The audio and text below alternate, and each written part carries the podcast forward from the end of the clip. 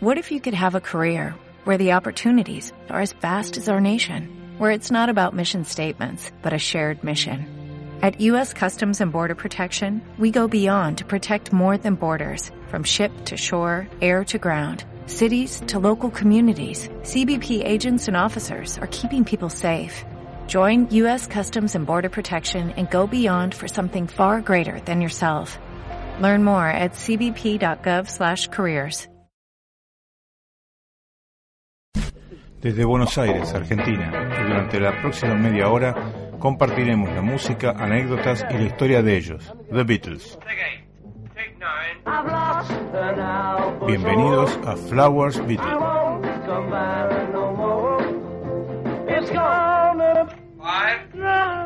Idea, producción y conducción, Guillermo Muscarelli.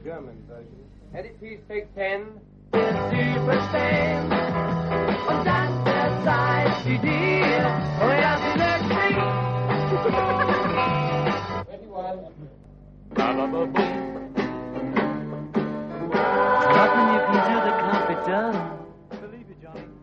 There's nothing you can sing that can't be sung. Sure is. There's nothing you can say, but you can learn how to play the game. Johnny. It's easy. You're right, boy. You're right there, boy.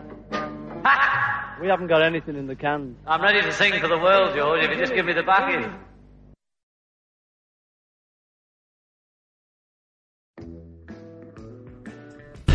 Hola, ¿qué tal? Bienvenidos a otro capítulo de Flowers Beatles. En el capítulo anterior habíamos llegado al momento en que los Beatles habían desembarcado en los Estados Unidos y comenzaban la Beatlemanía. Eh, hoy arrancaremos con un recital famoso en el Hollywood Bowl en agosto, en el 23 de agosto de 1964.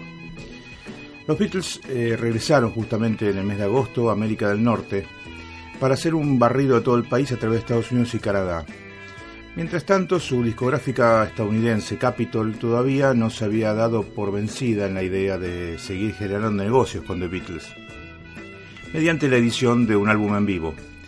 El Hollywood Bowl, la sala de conciertos al aire libre de, la ciudad de Los Ángeles, parecía el lugar ideal para una grabación en vivo. La ubicación en la ciudad donde tenía su sede Capitol significaba el acceso a los equipos y a los ingenieros que eran insuperables para esta grabación. Los miles de fans gritando que asistían a cada concierto de los Beatles habían sido hasta ahora percibidos como un obstáculo insuperable para la claridad de la grabación, pero grabando al aire libre creían que iban a poder neutralizar este obstáculo.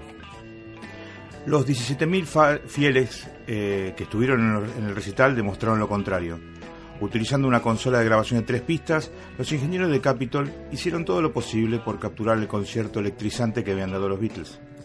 Lamentablemente, la posibilidad de separar el ruido de la música parecía desalentadora, y el apoyo menos que entusiasta por una edición de los Beatles hizo que el proyecto sea archivado. Un intento similar para hacer las crónicas de sus dos conciertos en el Bowl de un año más tarde correría la misma suerte. Las cintas, quedaron en las bóvedas de Capitol hasta mediados de los años 70, cuando la demanda pública de algún producto en vivo de The Beatles y los efectos que generaban las grabaciones extralegales, que hacían un comercio clandestino cada vez mayor, impulsaron a EMI a hacer un segundo intento. George Martin fue contratado para hacer todo lo posible con las cintas. Él produjo cintas, tanto las del 64 como 1965, logrando el montaje de una excelente muestra de la Beatlemania en acción.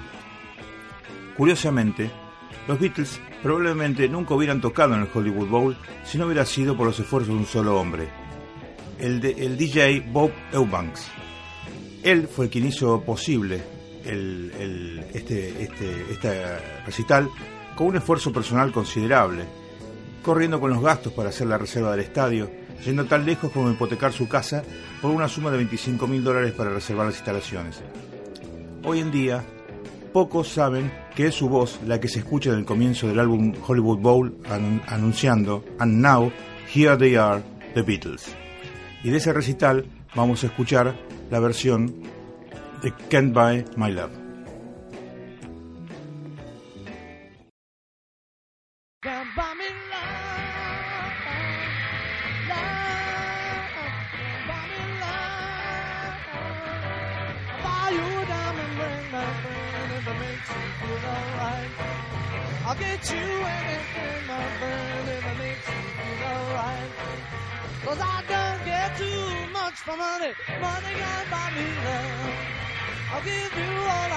Got to give if this ain't nothing too.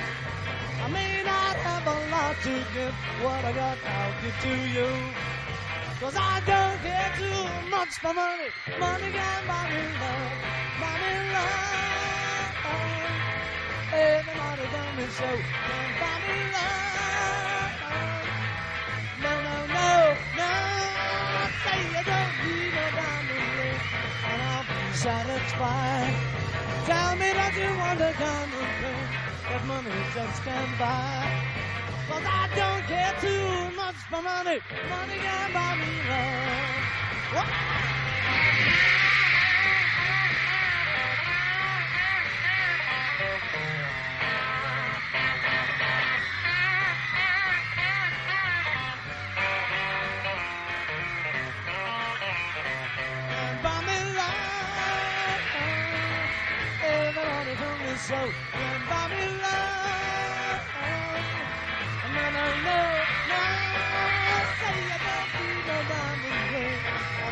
Satisfied. Tell me that you want the kind of thing that money just can't buy. Cause I don't care too much for money. Money buy me love, me love. Love, me love.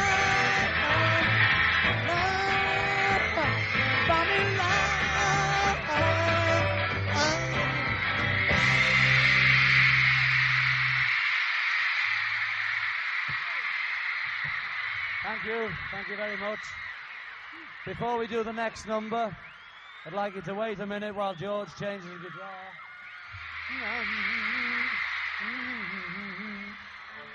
And the number we're going to do when he's ready is a number from the film we just made. It's a slow number, and it's on our new album, and it's called If I Fell.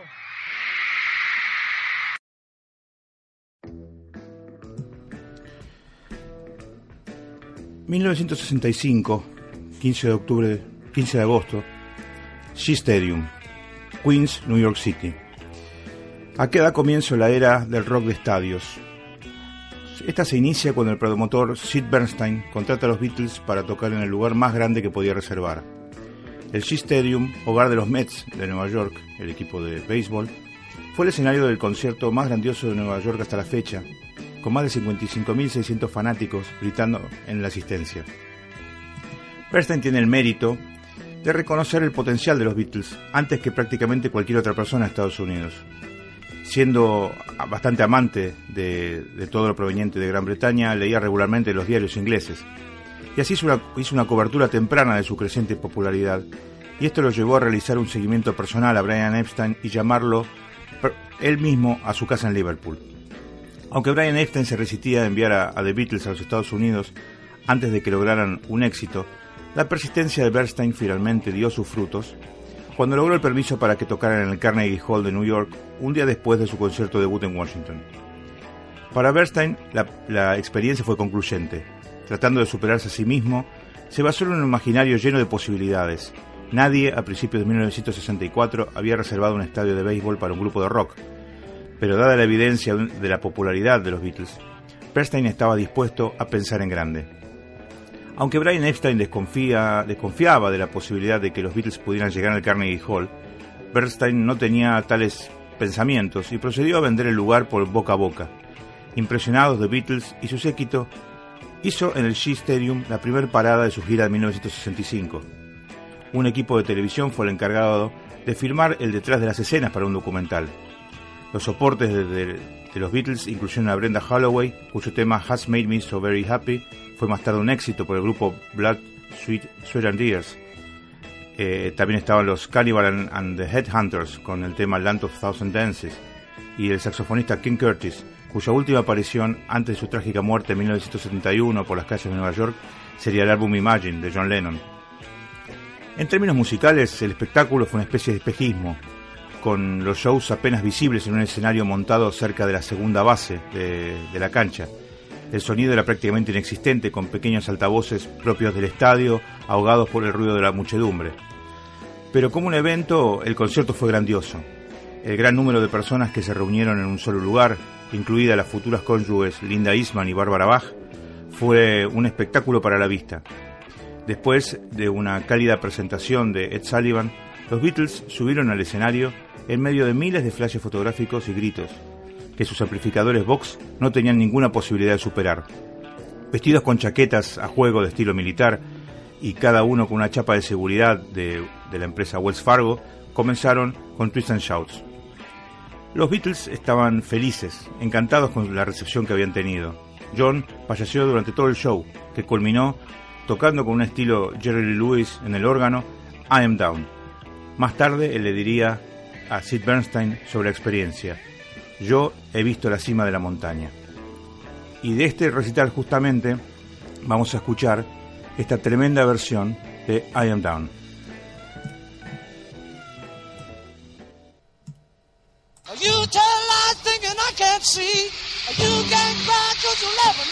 I'm down.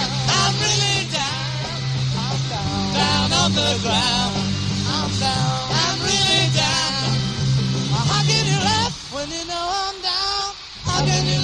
When you know I'm down? Man, my dream woman throws it away. Same old thing happen every day. I'm down. I'm really down. I'm down. Down on the ground. I'm down. I'm really down. Oh, how can you laugh when you know I'm down? How can you laugh when you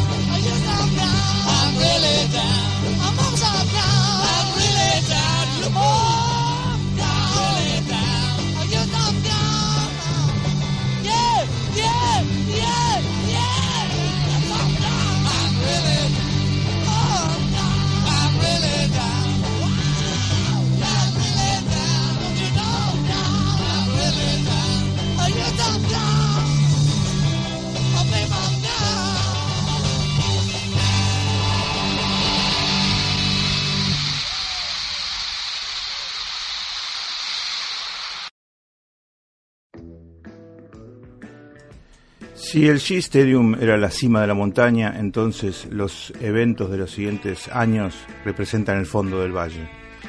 Es el año 1966, estamos en el mes de agosto, día 29, y estamos prontos a, a escuchar lo que sería el último recital de los Beatles, Candlestick Park, en San Francisco.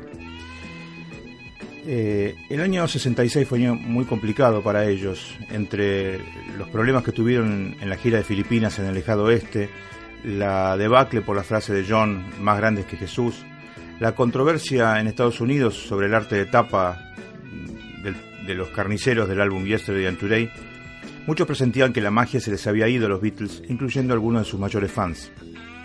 En 1966 habían tocado en el Shea Stadium igual que en otras paradas de la gira y no había sido el sellout que había sido el año anterior. Aunque los éxitos en los discos continuaban, el cansancio de las giras compensaba golpearlos. George, cada vez más fascinado por todo lo de la India, estaba preparado para el cambio. Ringo y John se inclinaban a, al menos frenar sus presentaciones en vivo, pero Paul, como siempre, se mantenía adicto a la multitud y al ruido. El punto de inflexión de McCartney llega hacia el final en las fechas americanas. Más allá de algunas protestas esporádicas y asientos vacíos en algunos lugares, un incidente resultó especialmente importante. Como una escena sacada de, la serie de dibujos animados que ellos mismos tenían, un camión blindado usado en, Los Ángeles como su transporte por razones de seguridad se atascó en la entrada de una sala debido a una puerta cerrada. The Beatles pasaron dos horas dentro del camión mientras la multitud afuera totalmente fuera de control, lo golpeaba para poder acceder. Por fin Paul también estaba listo para cortar la cadena. En una fría y húmeda noche de San Francisco, Paul le pidió al publicista Tony Barrow que se grabara el concierto que iba a dar la banda. Mientras que el registro revela a George y a John no muy a gusto, Paul salió con todo, poniendo fin a su carrera artística Beatle con un bullicioso Long Tall Sally ante 25.000 fans. Justo antes de salir al escenario, John toca la línea de guitarra de apertura de In My Life. Momento después, hundiéndose en el asiento a bordo de un avión que habían alquilado, George anuncia, bueno, eso es todo, no soy más un Beatle. ¿Y por qué iba a decir esa frase, George? Justamente porque hoy en día es difícil imaginar, pero en la década de 1960, que un grupo saliera del circuito en vivo anunciaba su retiro. No había precedentes sobre un grupo de rock que sobreviviera únicamente con la fuerza de las salidas de sus discos. Pero el éxito de los Beatles les daba el poder para escribir su propio libreto. Entusiasmados con la idea de librarse de las limitaciones impuestas a, componer exclusivamente para los escenarios de conciertos, estaban dispuestos a aceptar el riesgo.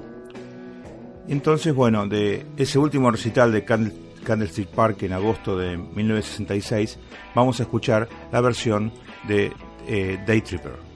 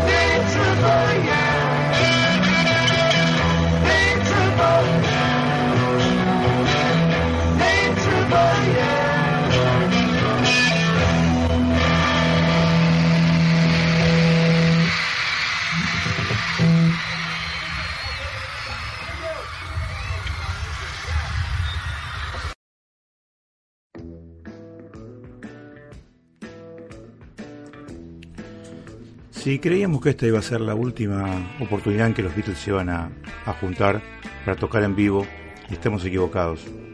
La siguiente reunión de, Beatles para tocar en forma semipública eh, se realizó el 30 de enero de 1969 en el número 3 de Savile Row, en Londres, en lo que sería el edificio de Apple. Eh, lo que finalmente se conoció como las sesiones de Let It Be comenzaron con el, objetivo de documentar en la película al grupo trabajando en nuevo material ante las cámaras. Y un concierto en vivo en un lugar especial llegaría como conclusión de la película. Pero ¿qué pasó entre la concepción original y el producto final? Fue alimento para un sinnúmero de artículos, libros enteros de hecho, desde entonces. Nosotros inclusive le hemos dedicado cuatro capítulos a toda esta serie de, las sesiones de, Let It Be.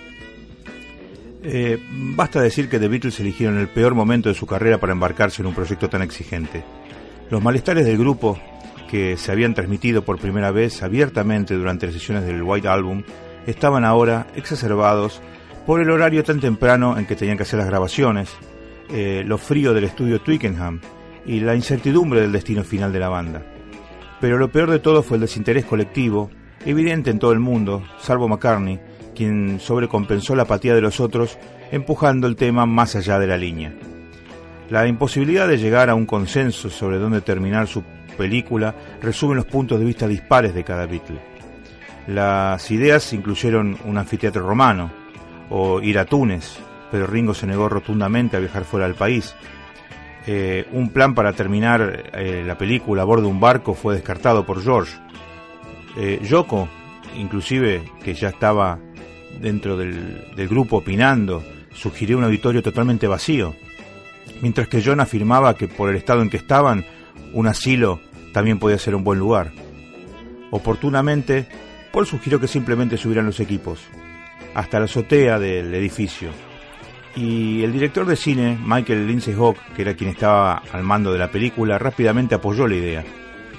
Con los instrumentos de la banda en el sótano y el techo cuatro pisos más arriba, Mal Evans, que era su encargado de, logística, tenía su trabajo asegurado. Con la logística establecida, los cuatro Beatles, acompañados por Billy Preston y varios asistentes, esposas y novias, subieron al techo. El ventoso mediodía de enero era menos que ideal para un recital al aire libre, pero algo transformó a The Beatles una vez que se comprometieron a, llevar a cabo el recital. Un poco irregular al principio, pronto encontraron su punto, más allá de que su audiencia era en gran parte invisible. La gente los escuchaba pero no sabían dónde estaban. Eh, a medida que avanzaba su actuación, eh, ganó entusiasmo y espíritu. Aunque la banda, por supuesto, fue ajena a todo esto, eh, porque ellos no veían la reacción a nivel de la calle. En efecto, a pesar de un sinnúmero de tomas de estudio de I Got a Feeling, One After 909 y Dig a Pony, se terminaron eligiendo las versiones de la azotea para su inclusión en el posterior álbum. Aunque George había retirado sus composiciones recientes de las consideraciones en vivo, sus contribuciones sonoras al conjunto eran impecables. Sus líneas fluidas, centradas y memorables. Y aunque John se queja de tocar en frío, al decir mis manos están muy frías para tocar acordes, su voz lo compensó con creces. Paul, como de costumbre, fue el empuje gritando para arriba y manteniendo las cosas en marcha. El, set de la azotea, como se ve en la película, con algunas segundas tomas y lamentablemente con un, pequeño temita del himno inglés God Save the Queen eliminado, proporcionó la elevación necesaria en una película que de otra manera hubiera sido aburrida. También puso de manifiesto la profesionalidad innata que los Beatles tenían para no distraerse con temas extramusicales. Esto se ve bien en la película eh, al, compararla entre, entre todas las discusiones, peleas y malos momentos que se viven y este momento mágico eh, que quedó plasmado en parte en la película, donde se ve que al tocar los Beatles vuelven a ser el grupo que en algún momento habían sido. De este recital vamos a extraer una, toma justamente del tema Get Back, que era el nombre original que iba a tener el disco, y que justamente trae al final una, frase de John eh, que hace recordar los comienzos de la banda, cuando agradece y, espera haber pasado la, la prueba. Escuchémosla.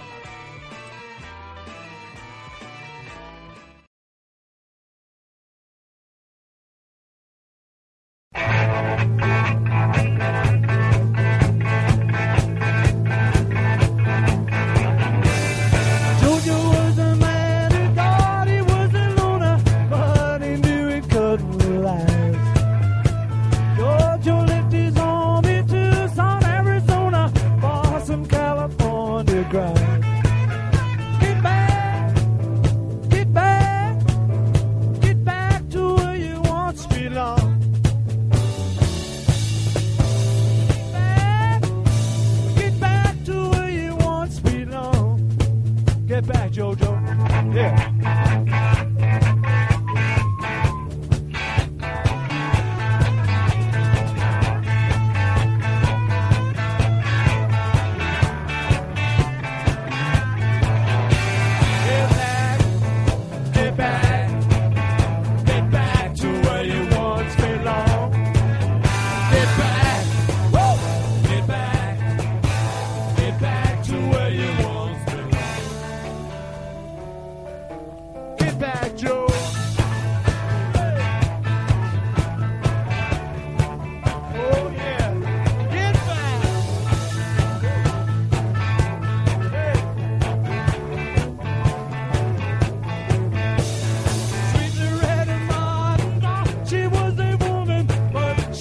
another.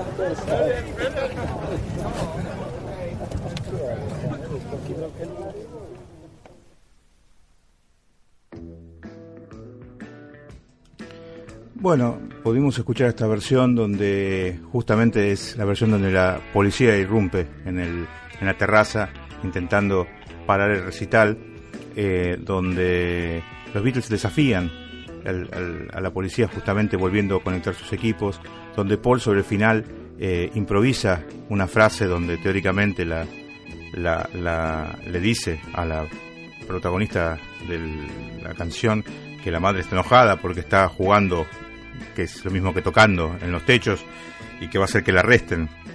Y donde John termina agradeciendo el nombre del, grupo y esperando haber pasado la audición.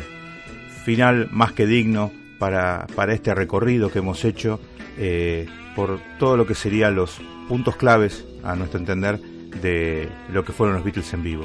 Obviamente eh, hay cientos de recitales y la intención fue transmitir los momentos los hitos que considerábamos nosotros que cambiaron por algún motivo u otro la posición de, los Beatles en, la escena. Eh, en, bueno, en mi nombre les agradezco muchísimo la, compañía. Los invito a escuchar eh, un nuevo capítulo eh, la semana próxima. Y bueno, nos despedimos hasta la semana que viene. Hasta pronto.